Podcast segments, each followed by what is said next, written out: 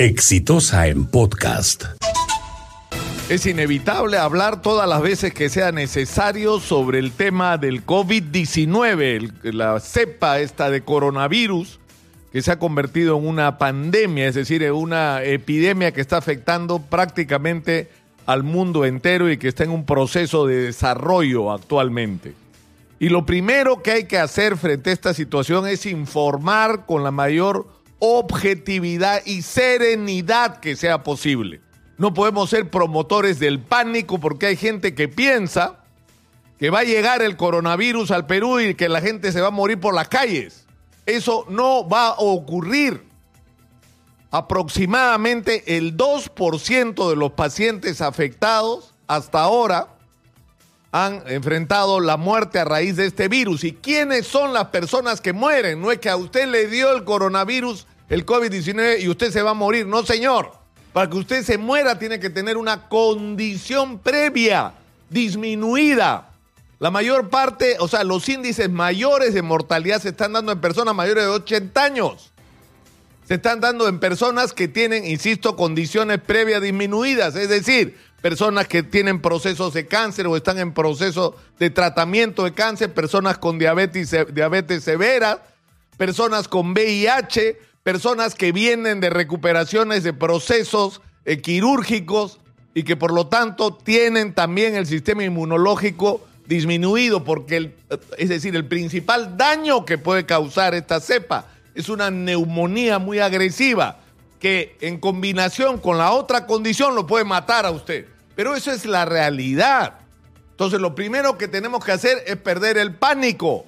La gente se ha vuelto loca, salió corriendo a las calles a comprar mascarillas. Las mascarillas no sirven. Sirven para la persona que está enferma, no contagia a los otros.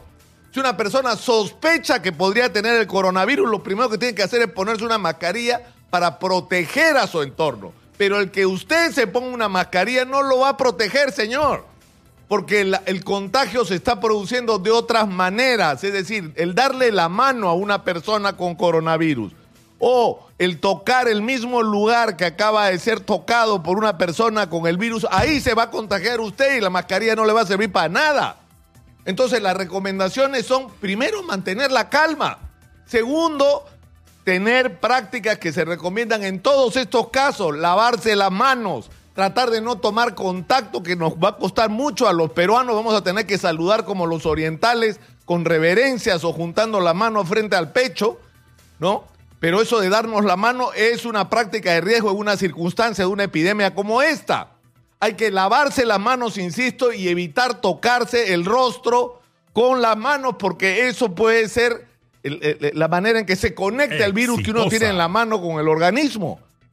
Entonces, son prácticas elementales y son decisiones que hay que tomar y nuestro sistema de salud tiene que estar enfrentado. Tenemos un, un sistema de salud que está colapsado, en eso estamos claros.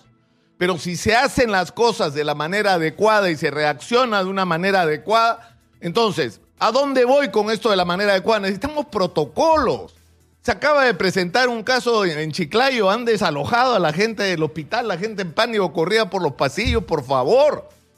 Lo único que había que hacer es aislar a esta persona, a este niño de 5 años que venía de Corea, tomarle una muestra, subir esa muestra al primer avión que hubiera para, para, que, para que se descarte la posibilidad de si era coronavirus o no y a partir de eso tomar todas las medidas en relación a todas las personas que han estado en contacto con el niño. Pues la muestra, entiendo, no sé si es verdad, espero que se aclare hoy, ha llegado esta mañana Lima.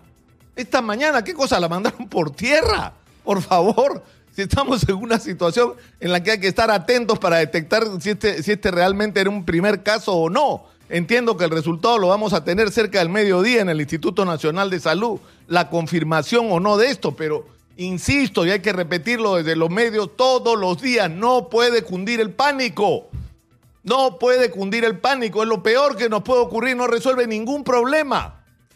Sigan ustedes las instrucciones, lávense las manos, no se toquen la cara con las manos sobre todo si no las tienen lavadas y limpias.